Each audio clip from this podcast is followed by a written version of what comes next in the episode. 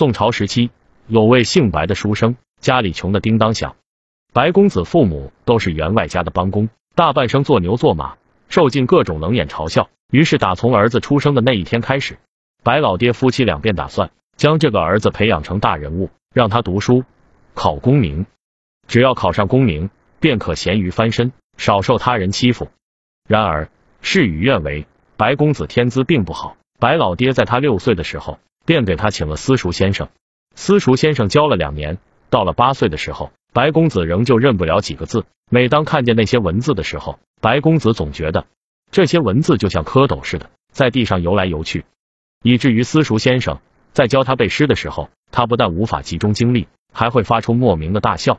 私塾先生于是对白老爹道：“贵公子天生愚笨，实在不是那考功名的料。”白老爹不信，觉得儿子聪慧过人，怎么可能读不进书？之后便卖了家里耕地的大水牛，又相继请了两个私塾先生。最后全都被这白公子气走。即便如此，白老爹还是坚信自己的儿子不是傻子。既然没有私塾先生肯教他，那便买些书籍让他自己学吧。可是白老爹自己不识字，也不知道那些书籍是好是坏。反正看到书籍，他便不惜一切代价买下，堆放在家里，让儿子学习。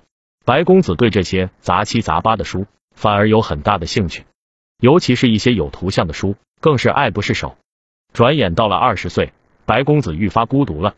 他感觉自己与同龄的那些孩子格格不入，跟他们聊不到一块去，因为他所知道的东西，在那些同龄人看来，简直就是天方夜谭。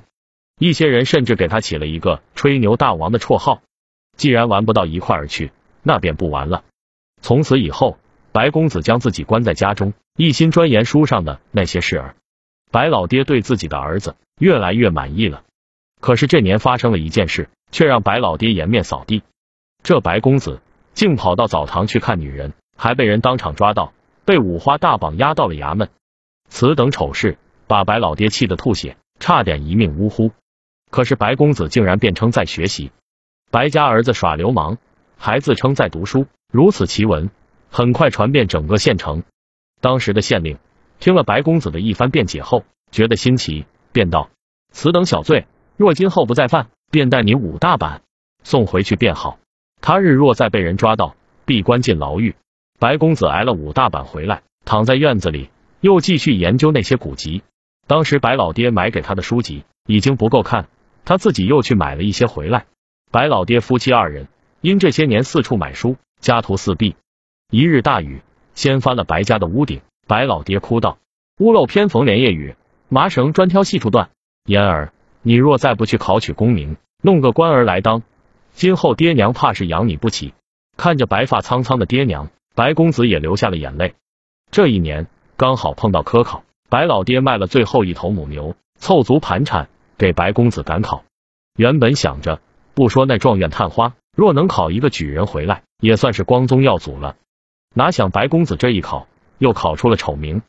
那阅卷的老师竟看不懂白公子作答的内容。怎么看都觉得像是一幅画，而且画的还是一个没有穿衣服的女人，尤其是重要部位还特别突出。这下白公子又被抓去盘问一番才放回。儿子功名没考到，差点入了狱。白老爹哪里受得了这样的打击？从此之后一病不起。就在这时候，儿子却突然声称自己学会了秘术，专门治疗妇科疾病。这下白公子又成了当地的名人。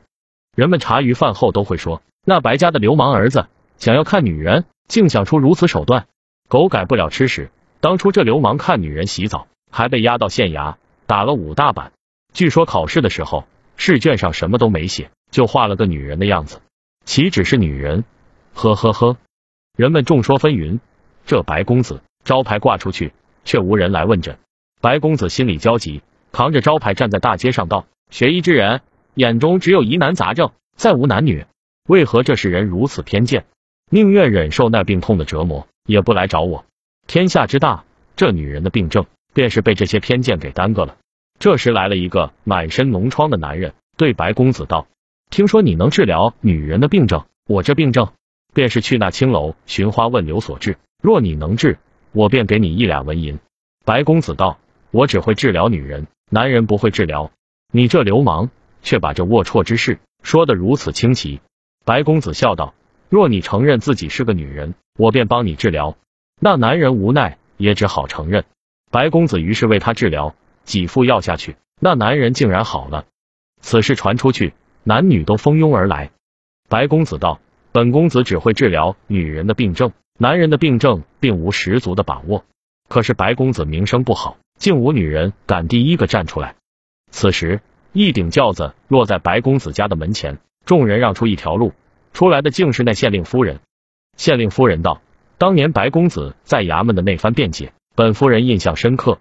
今腹痛难忍，越是半年不治，若白公子能看好，本夫人自当送上悬壶济世的牌匾一块。”白公子道：“承蒙夫人信任，这病症尚轻，待我看一看便好。”在众人的嘲笑声中，县令夫人跟着白公子回到了屋内。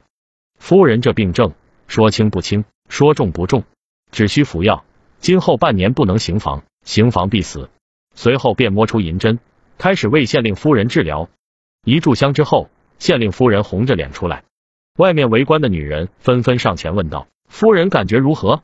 县令夫人答道：“感觉甚好。”三天之后，县令府上忽听丫鬟激动的道：“老爷。”夫人来了，夫人来了。